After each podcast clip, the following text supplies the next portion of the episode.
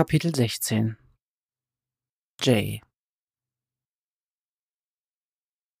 Jay folgt seine Mutter die Treppe runter. Er bemüht sich nicht, die Kontrolle über den Berg Tupperdosen in seinen Armen zu verlieren. Den Dannhausers Kalbsfleischlasagne, Kimchi, von dem seine Leute genug dabei haben, um eine Armee durchzufüttern, und Erdbeerkäsekuchen zu liefern, ist so ziemlich das Letzte, worauf er Lust hat. Die Aufgabe wurde ihm aufgeheizt, als er nur kurz aus dem Kontrollraum kam, um aufs Klo zu gehen, und seine Mutter duldete keine Widerrede. Jay fragt gar nicht erst, wieso sein Dad nicht mitkam. Wie das Kaninchen von der Schlange blickte er drein. Genau wie immer, wenn Moms und er wegen irgendeiner sozialen oder schulischen Verpflichtung das Apartment verlassen mussten. Es brauchte schon einen Weltuntergang, um seinen Dad mal aus der Wohlfühlzone zu buxieren, und selbst da hat er im Grunde bloß die einen vier Wände gegen andere eingetauscht. Muss ich echt mit, Moms? Ich habe im Kontrollraum jede Menge Sch Arbeit um die Ohren. Als ob. Die vergangenen zwei Stunden hat der Pyramid Solitaire auf dem Laptop gespielt und in seinem Tagebuch Dampf abgelassen. Plötzlich bleibt seine Mutter mitten auf der Treppe stehen und stützt sich mit der Hand an der Wand ab. Schon nach zwei Stockwerken ist sie außer Atem. Moms, alles okay? Sie krümmt sich ein bisschen, presst sich die freie Hand auf den Bauch. Ja, ja, nur eine kleine Colitis. Geht schon wieder. Sicher? Sicher. Sie wirft einen Blick über die Schulter und lächelt ihm tapfer zu. Wir brauchen ja nicht lang. Danach kannst du wieder zurück in den Kontrollraum. Ich dachte, du magst Mr. Dannhauser. Schon, ja, irgendwie. Eigentlich weiß er nicht genau, was er von dem Mann halten soll. Im Kontrollraum hat er kaum ein Wort mit ihm gewechselt. Eigentlich hat Leo einfach nur seinen Job gemacht, was Jay ganz recht war. Klar, er hatte echt was auf dem Kasten. Er brauchte keine fünf Minuten, um das Funksignal umzuleiten, was schon beeindruckend war. Aber irgendwas an ihm ist auch ein bisschen unheimlich. Wie dieser Schauspieler, der Magneto in den X-Men-Filmen gespielt hat. Noch was Lustiges, von dem Scruffy nicht erzählen kann. Hey Scruff, ich sitze hier unten fest mit einem Haufen Rednecks einem toten Expendable und Charles Xaviers Erzfeind. Die Tür der Dannhauses ist angelehnt. Eine ramponierte Ausgabe von Blumen der Nacht klemmt dazwischen. Gehört bestimmt Trudy. Jay hat nicht viel mit ihr gesprochen. Nicht mal, als sie vorhin mit Will bei ihnen in der Wohnung war, um mit Moms über irgendwas zu reden. Seine Mutter klopft an und Sekunden später öffnet Trudy die Tür gerade weit genug, um sie sehen zu können. Hi, Trudy. Ich wollte nur mal nach Caroline schauen. Sie lächelt. Passt das gerade? Sonst kommen wir später nochmal wieder. Ach so, nein, es passt. Bitte kommen Sie doch rein. Die Wohnung der Dannhausers stinkt nach Suppe. Ein Geruch, den Jay immer mit alten Leuten verbindet. Vorsichtig stellt er die Tupperdosen auf die Küchentheke. Trudy starrt sie irritiert an. Wir dachten, Ihnen steht vielleicht gerade nicht der Sinn nach Kochen, erklärt Jays Mutter und tippt auf eine der Dosen. Das ist Kimchi, die Spezialität meines Mannes. Trudy entspannt sich sichtlich.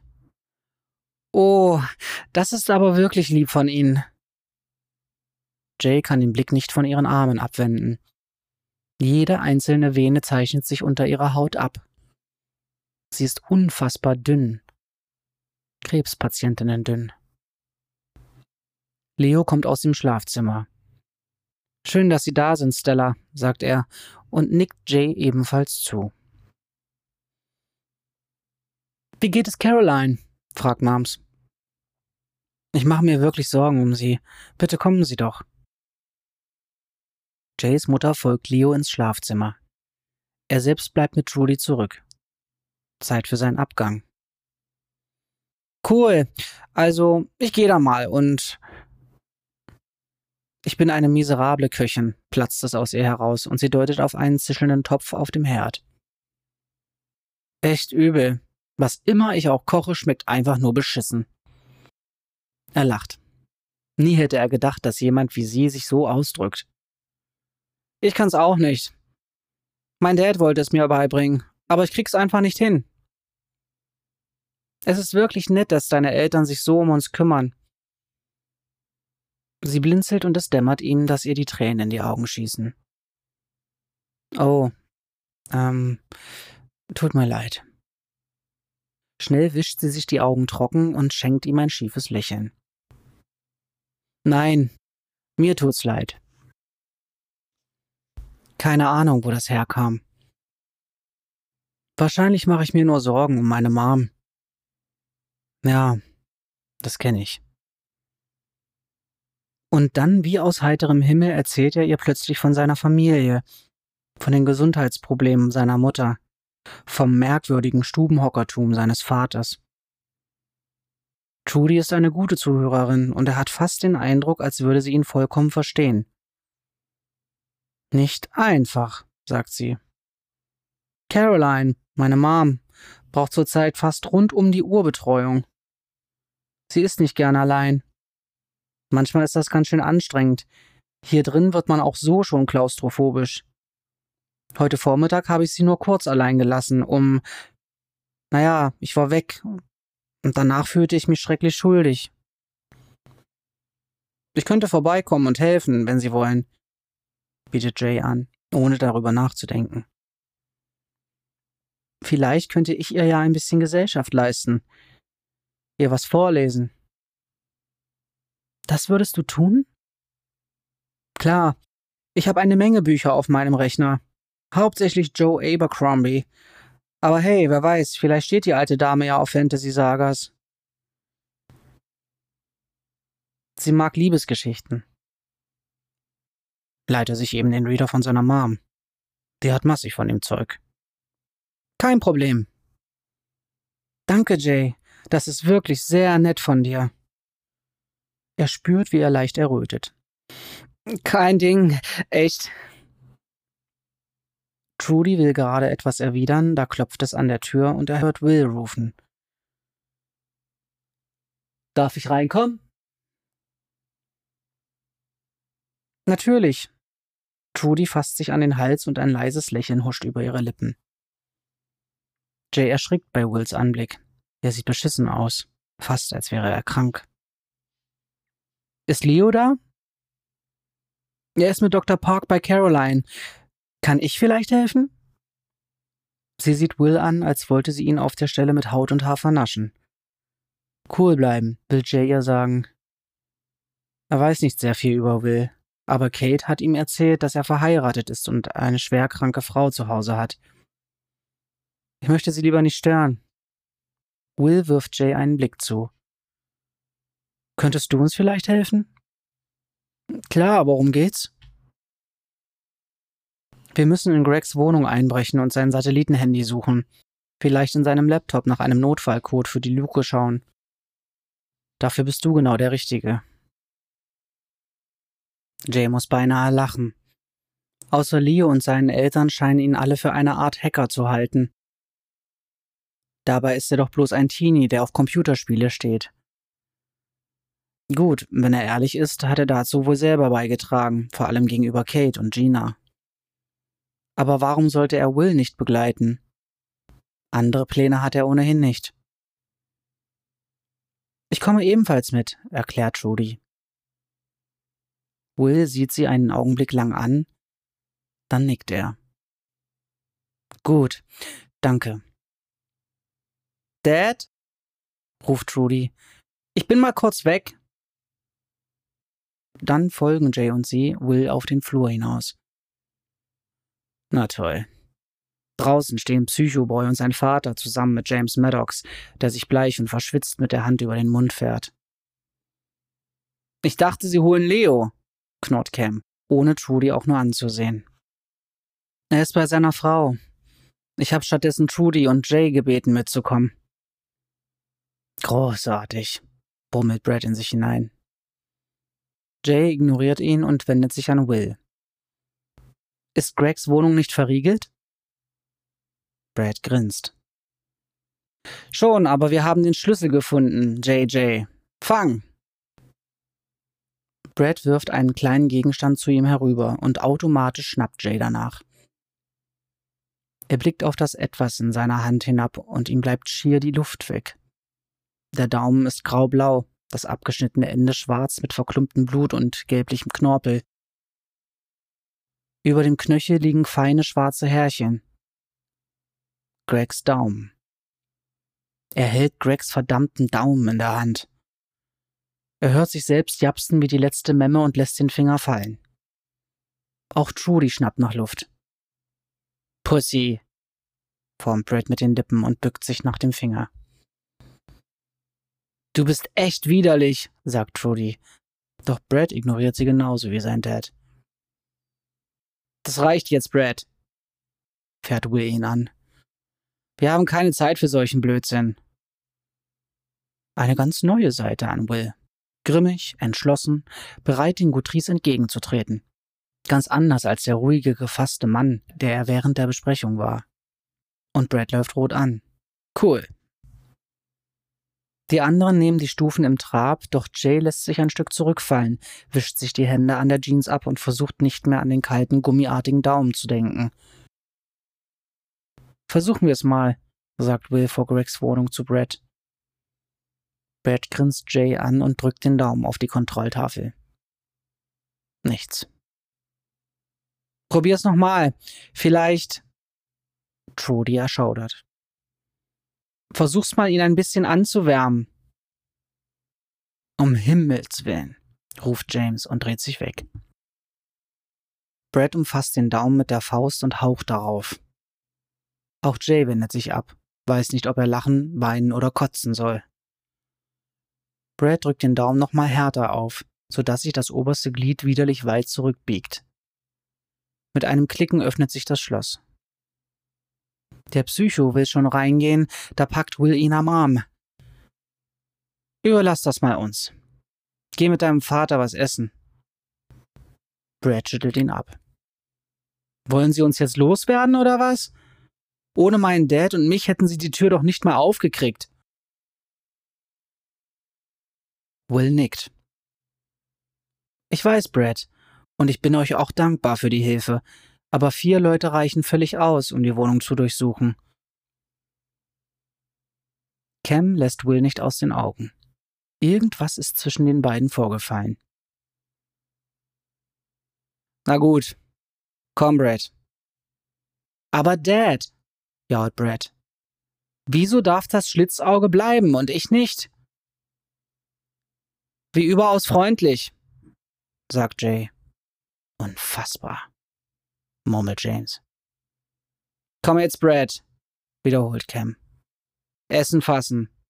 Und Sie geben Bescheid, wenn Sie was finden. In Ordnung? Will? Irgendwie klingt das wie eine Drohung. Yep. Erst als Cam und Brad im Treppenhaus verschwunden sind, betreten die vier die Wohnung.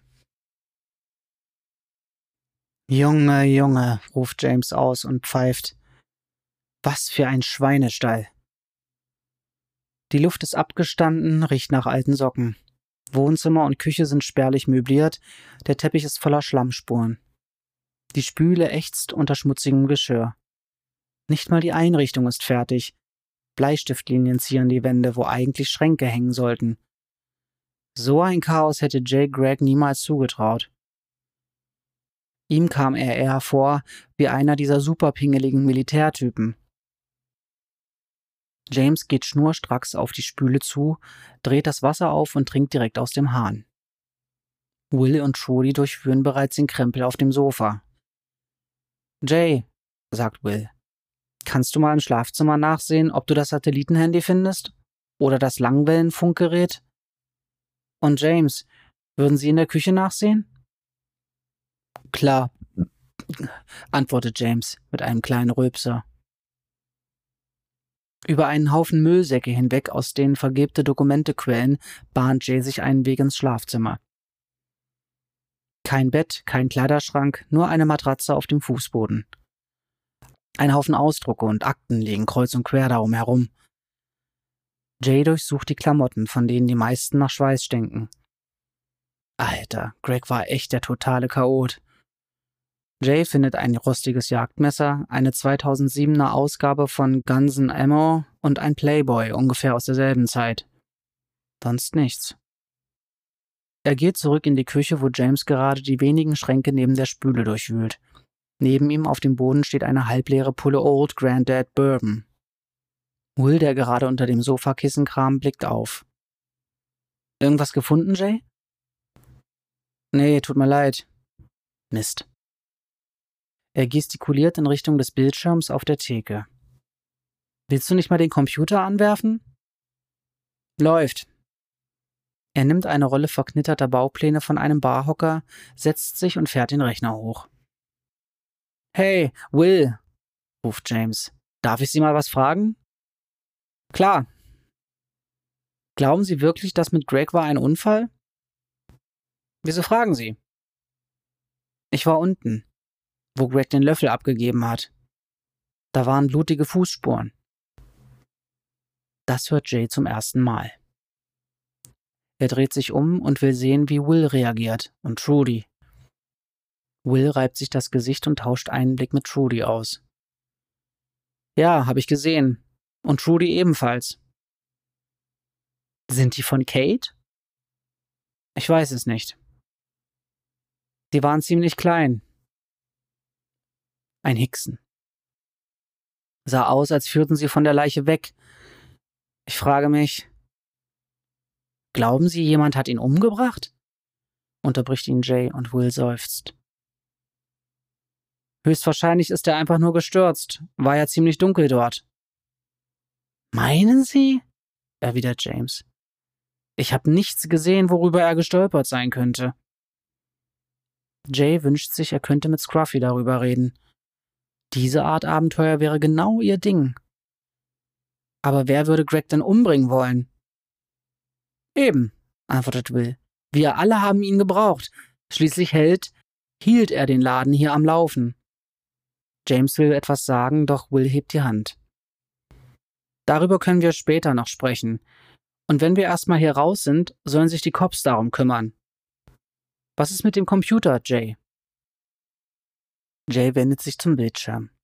Der will ein Passwort. Kannst du dich reinhacken? Wie im Kino, meinen Sie? Bilder schießen ihm durch den Kopf, wie er wild auf der Tastatur herumtippt, während die Kamera langsam um ihn kreist. Kannst du? drängt Will. Woher soll ich das wissen? Ähm, war Greg verheiratet? Warum? leiht James. Die Whiskyflasche ist merklich leerer geworden. Dabei hätte Jay ihn gar nicht daraus trinken sehen. Scheint ein wahrer Saufninja zu sein. Vielleicht hat er ja den Namen seiner Frau als Passwort benutzt. Er hat keine, antwortet Will. Eine Freundin? Nicht, dass ich wüsste. Die letzten vier, fünf Jahre war das hier sein ganzes Leben. Okay, dann versuchen wir es doch erst einmal mit dem Offensichtlichsten. Er tippt Sanctum. Fehlanzeige. Dann The Sanctum. Wieder nichts. Versuch's weiter. Wann hatte er Geburtstag? fragt Trudy. Will muss kurz überlegen. Im April. Am ersten. Hat immer Witze darüber gemacht. Welches Jahr? Ähm, versuch's mal mit 1965, so um den Dreh. Nein, sonst wird der Zugang vielleicht gesperrt. Andere Vorschläge? Will seufzt. James, könnten Sie mal nachsehen, ob Greg das Passwort irgendwo aufgeschrieben hat? Wonach soll ich denn suchen? Für einen Moment glaubt Jay, Will tickt gleich aus. Gott, was weiß ich denn? Ein Notizbuch vielleicht. Okay, okay, brummt James und schwankt ins Wohnzimmer, die Whiskyflasche unterm Arm. Halbherzig macht er sich daran, die Papiere zu durchwühlen, die sich aus den Plastiktüten auf dem Boden ergießen. Warte, probier's mit 1984. Wieso denn das? fragt Trudy. Tu's einfach. Jay tut's. Nada. Na gut, dann lass es fürs Erste gut sein. Hilf James. Trudy und ich durchsuchen den Rest der Wohnung. Will eilt ins Schlafzimmer und Trudy folgt ihm auf dem Fuß. Hey, Jay, raunt James. Glaubst du, da läuft was zwischen den beiden? Bei Trudy und Will? Genau. Tolles Team, oder? Der Lone Ranger und Sherlock Bones. James kichert. Ich finde sie nett. Aber klar doch. Peinlich berührt wendet Jay sich wieder der Tastatur zu. Aus einer plötzlichen Eingebung heraus tippt er Sanctum 1984. Heilige Scheiße, flüstert Jay. Er ist drin. Auf dem Schirm erscheint ein mit Ordnersymbolen übersätes Hintergrundbild von einem Hengst, der über ein Tal blickt. Ein paar der Ordner sind nach einzelnen Sanctum-Bewohnern benannt. Sein Name ist auch dabei.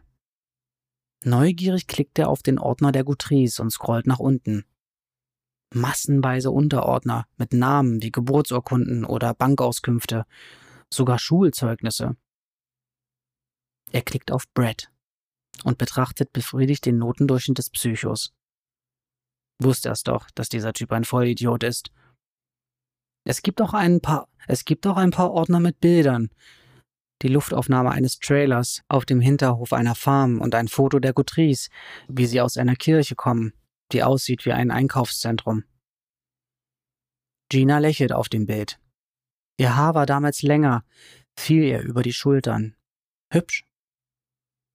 Langsam sollte er wohl Will Bescheid geben, dass er drin ist, aber ein bisschen muss er noch weiter schnüffeln. Als nächstes öffnet er den Ordner namens Park.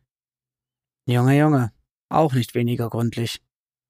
Zögerlich klickt er auf den Unterordner J. Lin und überfliegt seine deutlich besseren Schulzeugnisse. Bis zur dritten Klasse reichen sie zurück. Das Blut schießt ihm ins Gesicht, als er eine Datei namens psychologisches Gutachten entdeckt. Das ist doch Jahre her. Höchstens elf war er da. Eine Anpassungsstörung oder so. Plötzlich steht James hinter ihm. Hey, du bist ja drin! Jay erschrickt, klickt hastig die Fenster zu, ehe James etwas lesen kann. Ja, ich hab's gerade geknackt. Was Interessantes gefunden? Jay zögert. Greg hat Akten über uns geführt. Wie bitte? Total detailliert. Bankdaten, Zeugnisse, sowas in der Art. Wirklich? James schnappt sich einen Hocker und rutscht neben ihn. Die Schnapsfahne eilt ihm voraus. Auch über mich? Yep. Jay klickt auf Maddox. Und beim Anblick der Unterordner zuckt James zusammen. Geschäftsdaten, Steuerunterlagen und Persönliches. James beugt sich vor und klickt auf Persönliches. Eine Reihe Bild-Icons erscheint auf dem Monitor. Er klickt das Fenster zu schnell weg, als dass Jay viel hätte sehen können, aber auf einigen Bildern hat James definitiv mit einer hübschen Blondine rumgeknutscht, die nicht wie Vicky aussah. Ach du Scheiße, raunt James. Wie zur Hölle ist er da rangekommen? Keine Ahnung, Hey, zeig mal die Dannhausers. Mal sehen, was dieser unheimliche alte Sack zu verbergen hat. Sie glauben, er hat was zu verbergen? James sieht ihn an. Ich kenne ihn ja nicht besonders gut, aber ich würde schon sagen. Du vielleicht nicht? Achselzuckend öffnet Jay den Ordner. Hauptsächlich Militärakten, wie es scheint, offenbar auf Deutsch.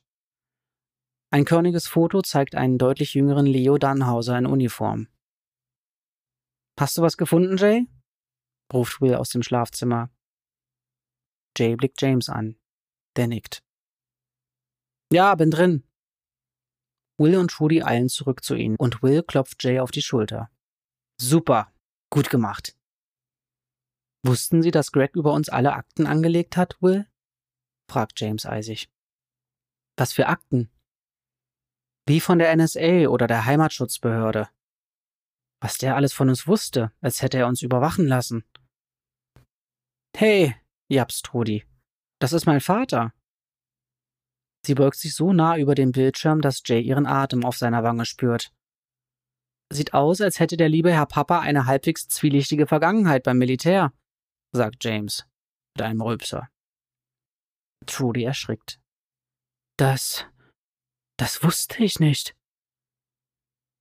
Das reicht jetzt, Jay, geht Will dazwischen. Irgendeine Spur von einem Code? Jay klickt zurück auf den Desktop und geht das Verzeichnis durch. Es gibt keine Ordner, die. Oh, Moment. Der hier heißt Log. Sieh mal nach. Trudy tritt einen Schritt zurück und Jay klickt auf den Ordner. Offenbar eine Art Zeitplan. Er braucht ein paar Sekunden, um aus den Daten schlau zu werden.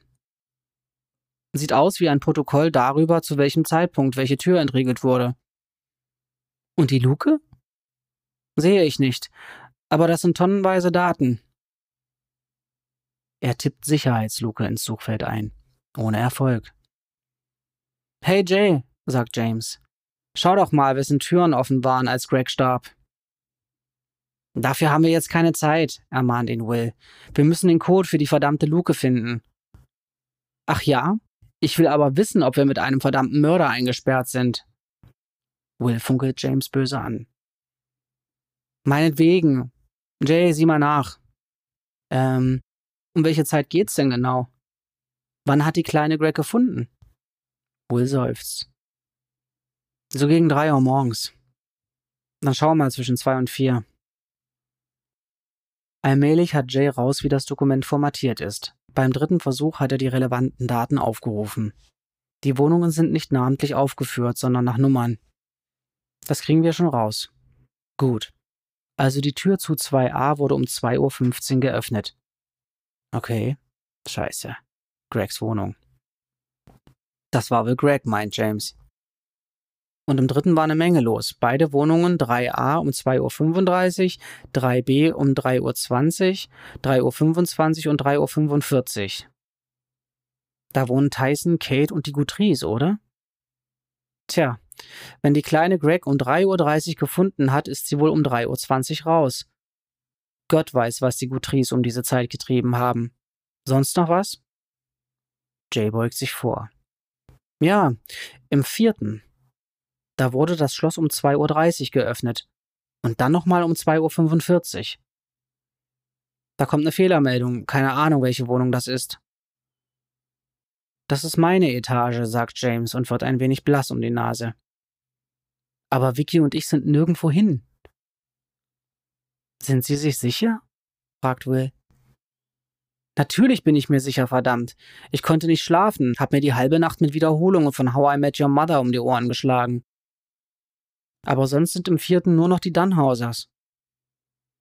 Und Sie waren eingeschlossen, stimmt's, Trudy? Trudy nickt und blickt zu Boden. Ist Greg an dem Abend vielleicht nochmal vorbeigekommen? fragt Jay. Um halb drei? fragt James spöttisch. Ist er nicht, blufft Trudy. Offenbar hat sie sich wieder gefangen. Ich muss es ja wissen, ich war immerhin da. Na, einer von uns beiden lügt, gibt James zurück. Und ich bin es nicht. Wer sagt mir denn, dass ihr Vater nicht das Schloss geknackt hat? Voll ins Schwarze, denkt Jay. James ist gar nicht so dumm, wie er aussieht.